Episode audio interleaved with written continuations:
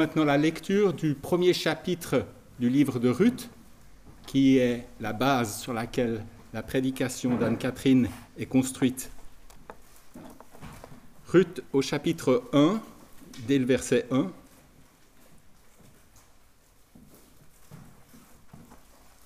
Au jour où les juges gouvernaient, il y eut une famine dans le pays. Un homme de Bethléem de Juda partit avec sa femme et ses deux fils pour séjourner en immigré au pays de Moab. Le nom de cet homme était Elimelech.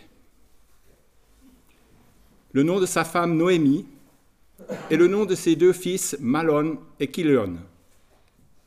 Ils étaient Ephratites de Bethléem de Juda. Ils arrivèrent au pays de Moab et ils y vécurent. Puis Elimelech, le mari de Noémie, mourut, et elle resta seule avec ses deux fils. Ceux-ci épousèrent des Moabites. Le nom de la première était Orpa, et le nom de la seconde Ruth. Ils habitèrent là environ dix ans. Malon et Kilion moururent aussi tous les deux, et la femme resta seule, privée de ses deux enfants et de son mari. Alors, elle revint du pays de Moab avec ses belles-filles. En effet, elle avait appris au pays de Moab que le Seigneur était intervenu en faveur de son peuple en lui donnant du pain. Elle quitta le lieu où elle vivait ses deux belles-filles avec elle, elles se mirent en route pour retourner en Juda. Noémie dit alors à ses deux belles-filles, Allez, que chacune de vous retourne chez sa mère. Que le Seigneur agisse avec fidélité envers vous, comme vous avez agi envers ceux qui sont morts et envers moi. Que le Seigneur vous donne à chacune de trouver un lieu de repos chez un mari. Puis elle les embrassa. Elles se mirent alors à sangloter. Elles lui dirent Non, nous retournerons avec toi vers ton peuple. Noémie dit Retournez, mes filles, pourquoi viendrez-vous avec moi? Ai-je encore dans mon ventre des fils qui pourraient devenir vos maris? Retournez, mes filles, allez, car je suis trop vieille pour me remarier. Et même si je disais Il y a de l'espoir pour moi, si ce soir même j'étais remariée et que je mette des fils au monde, vous attendriez-vous pour cela qu'ils grandissent? Refuseriez-vous pour cela de vous remarier? Non, mes filles, mon sort est plus amer que le vôtre. La main du Seigneur s'est abattue sur moi. Elles sanglotèrent encore. Puis Orpa embrassa sa belle-mère. Mais Ruth s'attacha à elle. Noémie dit alors Ta belle-sœur est retournée à son peuple et à ses dieux. Retourne, toi aussi, comme ta belle-sœur. Ruth dit Ne me pousse pas à t'abandonner, à me détourner de toi. Où tu iras, j'irai. Là où tu passeras la nuit, je passerai la nuit. Ton peuple sera mon peuple, et ton Dieu sera mon Dieu. Là où tu mourras, je mourrai. Et c'est là que je serai enseveli. Que le Seigneur me fasse ceci et qu'il y ajoute cela, si ce n'est pas la mort qui me sépare de toi. Noémie, la voyant résolue à aller avec elle, n'insista plus. Elles marchèrent toutes les deux jusqu'à leur arrivée à Bethléem. Lorsqu'elles arrivèrent à Bethléem, l'émotion gagna toute la ville. Les femmes disaient Est-ce là Noémie? Elle leur dit Ne m'appelez pas Noémie, appelez-moi Mara, amère, car le puissant m'a rendu la vie bien amère. J'étais partie comblée, le Seigneur me ramène les mains vides. Pourquoi m'appelez-vous Noémie? Le Seigneur a témoigné contre moi, le puissant m'a fait du mal. Ainsi Noémie revint, et avec elle sa belle-fille Ruth, la Moabite, qui venait du pays de Moab. Elles arrivèrent à Bethléem au début de la moisson des orges. Alors si je vous avais demandé euh, ce que raconte le livre de Ruth dans la Bible, vous m'auriez peut-être parlé de cette belle histoire d'amour entre Ruth et Boaz. Mais on oublie vite que cette histoire a commencé dans le deuil. Deux versets racontent l'ampleur du double drame de Noémie, la belle-mère de Ruth. Au verset 3, Elimelech, le mari de Noémie, mourut et elle resta seule avec ses deux fils. Et au verset 5, Marlon et Kilion moururent aussi tous les deux et la femme resta seule, privée de ses deux enfants et de son mari. Le texte est lapidaire. Il mourut, elle resta seule. Ils moururent, elle resta seule. Face à ce tragique destin, que dire, que faire, comment comprendre Trois morts en deux versets? On sent une chape de plomb tomber sur ces femmes. On se tait, on se terre, on enterre les morts et Noémie va-t-elle aussi s'enterrer dans le désespoir? Parfois on la dévisage. N'aurait-elle pas un péché caché pour subir un tel sort? Ces trois morts ne seraient-ils pas un jugement contre cette famille qui a quitté la terre promise? N'ont-ils pas perdu la foi? Pourtant, ce livre de Ruth ne contient aucun jugement négatif sur Noémie, et il y a même des petits indices qui laissent penser que cette famille était croyante parce que Elimelech, le mari de Noémie, Elimelech, ce nom signifie Mon Dieu est roi. Oui, Dieu règne même quand on ne comprend plus rien à ce qui nous arrive. Bref, rien ne dit que Noémie était plus coupable que d'autres et qu'elle méritait un tel destin. Par contre, dans le livre des juges, à la même période, on raconte souvent que les Israélites ont été asservis à tel ou tel roi étranger à cause de leurs péchés, car ils avaient abandonné l'Éternel. Donc rester sur la terre promise ne garantit pas de rester fidèle à Dieu. L'important, c'est de lui obéir. Noémie et Elimelech n'ont pas quitté leur pays par plaisir, c'est poussé par la famine qu'ils ont dû se résoudre à quitter la terre promise. Rien ne dit qu'ils ont désobéi à l'Éternel. D'ailleurs, la famine avait déjà poussé leurs ancêtres à quitter la terre promise. Vous vous souvenez, Jacob, Abraham, avant lui, avait dû descendre aussi en Égypte. Or, personne ne remet en cause leur foi. Alors, gardons-nous de trop vite juger Naomi, surtout que Noémie, surtout qu'elle Malgré son immense détresse, elle fait preuve d'un courage exemplaire. Littéralement, au verset 6, il est dit Alors Noémie se leva et elle revint du pays de Moab. Quel acte de foi, mes amis Elle a entendu que Dieu est intervenu en Israël, alors elle y va, elle fait le voyage. Elle refuse de se faire enterrer sur une terre étrangère, même si retourner au pays, là où elle vivait avec son mari avant la famine, ça devait pas être facile. Tant de souvenirs devaient lui revenir. Noémie n'est pas citée en Hébreu 11, mais assurément elle fait partie des héros de la foi.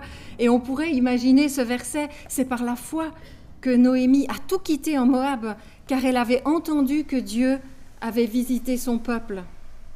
Par la foi, elle a béni ses belles-filles, les remettant à la grâce de Dieu. Par la foi, Noémie s'est préparée à rentrer seule au pays sans savoir quel destin l'attendait. Alors après ce double drame de son mari et de ses deux fils, on trouve un double au revoir dans ce chapitre. Noémie embrasse ses belles-filles, elles élèvent leur voix, elles pleurent à deux reprises. Alors ces belles filles, a priori, rien ne les distingue. Euh, chacune a été bienveillante envers son mari, envers Noémie. Les deux sont moabites, c'est-à-dire de la descendance de Lot, le neveu d'Abraham. Les Moabites étaient donc de vagues cousins, mais ils n'étaient pas copains. Car la loi disait au Deutéronome 23, l'Ammonite et le Moabite n'entreront pas dans l'assemblée de l'Éternel parce qu'ils ne sont pas venus à votre rencontre avec du pain et de l'eau sur le chemin de votre sortie d'Égypte, et parce qu'ils ont soudoyé à tes dépens Balaam pour qu'ils te maudissent. Tu ne rechercheras ni leur prospérité, ni leur bien-être. Alors, l'affection de Noémie pour ses belles-filles moabites est assez surprenante, peut-être même prophétique. Quoi qu'il en soit, Orpa et Ruth ont été, elles, bienveillantes envers leur mari et envers Noémie. Elles n'ont pas suivi la voie de leurs ancêtres qui avaient été sans pitié pour les Israélites. Peut-être que les deuils vécus par ces trois femmes n'y sont pas pour rien. Dans leur détresse, elles se sont soutenues, entraidées. Et pourtant, voilà que Noémie ordonne à ses belles-filles Retournez chez vous. Noémie n'use d'aucune séduction pour gagner leur amour. Elle refuse toute manipulation pour les garder auprès d'elle comme soutien. Noémie n'a rien d'une belle-mère possessive. Elle cherche d'abord leur intérêt. Il faut que Ruth et Orpa retournent chez elles pour trouver de quoi se nourrir et pour fonder leur propre famille.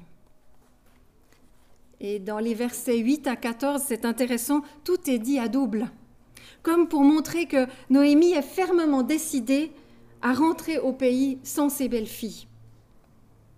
Deux fois, elles se disent au revoir, elles élèvent leur voix pour pleurer et s'embrasser. Deux fois, Noémie les renvoie en les bénissant au nom de l'Éternel. Verset 8, que l'Éternel vous fasse grâce. Verset 9, que l'Éternel vous donne de trouver un lieu de repos et un mari. Et devant leur refus de partir, Noémie leur répète Retournez, mes filles. Et cet ordre est assorti de deux fois deux questions et deux fois deux raisons de partir. Alors d'abord deux questions et deux raisons. Pourquoi viendriez-vous avec moi? Première question. Ai-je encore dans mon ventre des fils qui puissent devenir vos maris? Deuxième question. Et maintenant deux raisons. Je suis trop vieille pour me remarier. Et puis, même si je disais il y a de l'espoir, parce que tout le monde sait qu'il n'y en a plus d'espoir, que Noémie enfante à nouveau des fils pour les donner comme mari à Ruth et Orpa. Et voilà que Noémie en rajoute encore une couche avec à nouveau deux questions et deux raisons pour que ces belles filles rentrent en Moab. Espéreriez-vous encore jusqu'à ce que mes hypothétiques fils grandissent? Seriez-vous empêchés de vous remarier? Et puis deux raisons. Non, mes filles, mon sort est plus amer que le vôtre. Sous-entendu, je ne veux pas que vous portiez ma souffrance, vous les jeunes qui avez encore de l'avenir. Et puis deuxième raison, la main de l'Éternel est sortie contre moi. Noémie prend tout sur elle. Cette insistance convainc Orpa de s'en aller, tandis que Ruth s'attache à Noémie. Mais la belle-mère n'a pas dit son dernier mot. Elle tente encore de décourager Ruth en utilisant deux fois le verbe partir. Ta belle-sœur est partie, pars donc aussi. Verset 15. Noémie, voilà, a exprimé tout son désespoir de se sentir rejetée par Dieu, et elle ne veut pas entraîner ses belles-filles sur ce chemin de larmes et de détresse. Mais c'est là que Ruth lui oppose une magistrale déclaration de foi et c'est piquant, elle utilise elle aussi chaque mot à double pour montrer sa détermination. Là où tu iras, j'irai. Là où tu passeras la nuit, je passerai la nuit. Ton peuple sera mon peuple, ton Dieu sera mon Dieu, et là où tu mourras, je mourrai. Quelle foi, mes amis, quelle ténacité face aux difficultés de la vie. Ce récit n'a rien d'un conte de fées à l'eau de rose pour fillette. Ruth fait preuve d'une foi ferme, je dirais presque virile, une foi engagée dans un combat pour l'amour et la vérité. Parce que Ruth a vu que sa belle-mère était prête à tout quitter pour retourner là où Dieu l'appelait. Parce que malgré tous ces drames, Noémie savait que Dieu était au bout du chemin.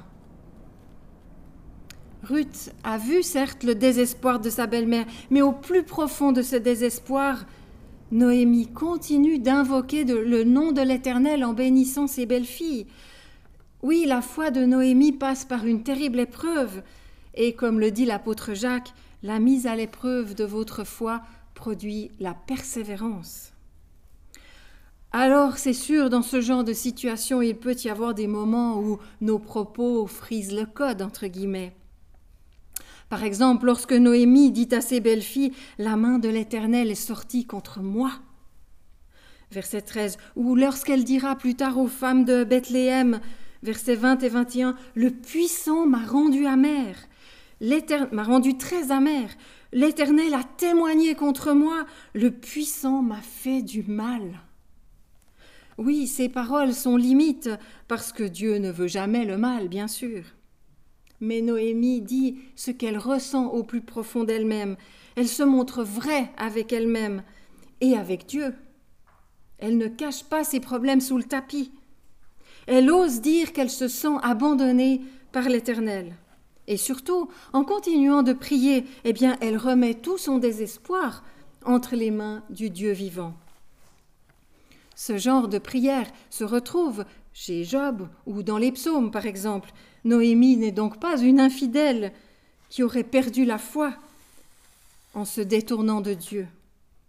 En attribuant ses malheurs à l'Éternel, Noémie reconnaît que Dieu règne, comme le nom de son défunt mari l'affirmait Elimelech, mon Dieu règne. Oui, mon Dieu règne quoi qu'il m'arrive. Et parce qu'il règne au-dessus de tout, eh bien il sait pourquoi tous ces malheurs arrivent. Alors bien sûr, il ne s'en réjouit jamais. Mais il en connaît la cause et le but. Je peux donc lui confier avec foi mes souffrances, mes larmes, mes incompréhensions et, tous mes problèmes. Parce que dans son amour, Dieu trouvera lui-même une solution pour me délivrer. En suivant Noémie, Ruth ne choisit certes pas le chemin facile, mais elle décide de se confier en l'Éternel quoi qu'il arrive, car elle a vu que Noémie tient bon par sa foi malgré que sa vie est en ruine. Et d'ailleurs, c'est souvent au cœur de l'épreuve que le croyant a le témoignage le plus convaincant pour son entourage, parce que l'épreuve met notre foi à nu. On ne peut plus jouer un rôle ou faire semblant d'être un bon croyant. Soit on s'accroche et on crie à Dieu de toutes nos forces, soit, et parfois on le fait avec un peu trop de véhémence, c'est vrai, soit on s'enferme dans la colère en évacuant Dieu de nos vies. Verset 20 Ne m'appelez plus Noémie, mais appelez-moi Mara, dit-elle aux femmes de Bethléem. Noémie signifie ma charmante et Mara amertume. Noémie considère sa vie comme un échec. Et dans sa détresse, elle ne voit plus que ses deuils. Verset 21, littéralement, elle dit Moi, je suis partie pleine, c'est-à-dire avec son mari et ses deux fils. Mais l'Éternel m'a fait revenir vide. Pleine, vide. Son drame nous saisit tant il est violent. Elle était pleine, elle revient à vide, vidée. Et nous vivons tous un jour le drame de la mort de nos bien-aimés. Alors, Trois mille ans plus tard, eh bien, ce récit nous touche encore. Et la bonne nouvelle, c'est que la mort ne sera pas la fin de cette histoire. La vie va triompher. Mais pour l'instant, eh bien, Noémie, il faut l'avouer, elle rumine son vécu. Et dans cette étape du deuil, elle oublie tout le reste, et notamment le fait que Ruth est là, à ses côtés. Noémie, elle, ne voit que le vide laissé par les disparus. Et c'est vrai, il lui faudra encore de la persévérance pour abandonner toute amertume. Mais un jour, oui, elle verra comment Dieu retournera la situation et comment il utilisera même la vie de Noémie pour se glorifier. Ce chapitre a commencé par la famine et la mort. Il se termine avec la présence de Ruth et avec leur arrivée à Bethléem juste au moment de la saison des récoltes. Et ces deux indices, la présence de Ruth et le temps des récoltes, laissent penser qu'un avenir abondant est encore possible. Et en effet, vous savez sûrement, vous connaissez sûrement la suite de l'histoire. Ruth ira d'abord ramasser des épis dans le champ de Boaz, ce qui lui permettra de se nourrir et de nourrir sa belle-mère. Et puis ensuite, Boaz épousera Ruth et il va racheter le patrimoine de, du premier mari de Ruth, Marlon, qui était décédé. Et c'est ainsi que Boaz va redonner la vie à Ruth et Noémie. Et j'aimerais encore lire quelques versets tout à la fin de l'histoire de Ruth, au chapitre 4, les versets 13 à 17. Boaz prit Ruth et elle devint sa femme. Il alla avec elle. Le Seigneur donna à Ruth de concevoir, et elle mit au monde un fils. Les femmes dirent à Noémie Béni soit le Seigneur qui ne t'a pas laissé aujourd'hui sans rédempteur que son nom soit proclamé en Israël. Il te fait revenir à la vie, il pourvoira à tous tes besoins dans ta vieillesse, car ta belle-fille qui t'aime l'a mis au monde, elle qui vaut mieux pour toi que sept fils. Noémie prit l'enfant et le mit sur son sein. C'est elle qui fut sa nourrice. Les voisines lui donnèrent un nom en disant Un fils est né à Noémie. Et elles l'appelèrent du nom d'Obed, c'est le père de Jessé, père de David. Alors il serait injuste de parler de la foi de Noémie et de Ruth, sans parler des deux hommes aussi par lesquels ces femmes obtiennent la délivrance. Selon la coutume, Boaz a racheté le patrimoine de Marlon, son proche parent décédé, donc le premier mari de Ruth, et il a épousé Ruth, sa veuve, afin de rétablir en Israël le patrimoine de Marlon. Boaz est donc le rédempteur de Ruth, celui qui la rachète pour sauver sa vie, pour lui redonner la vie.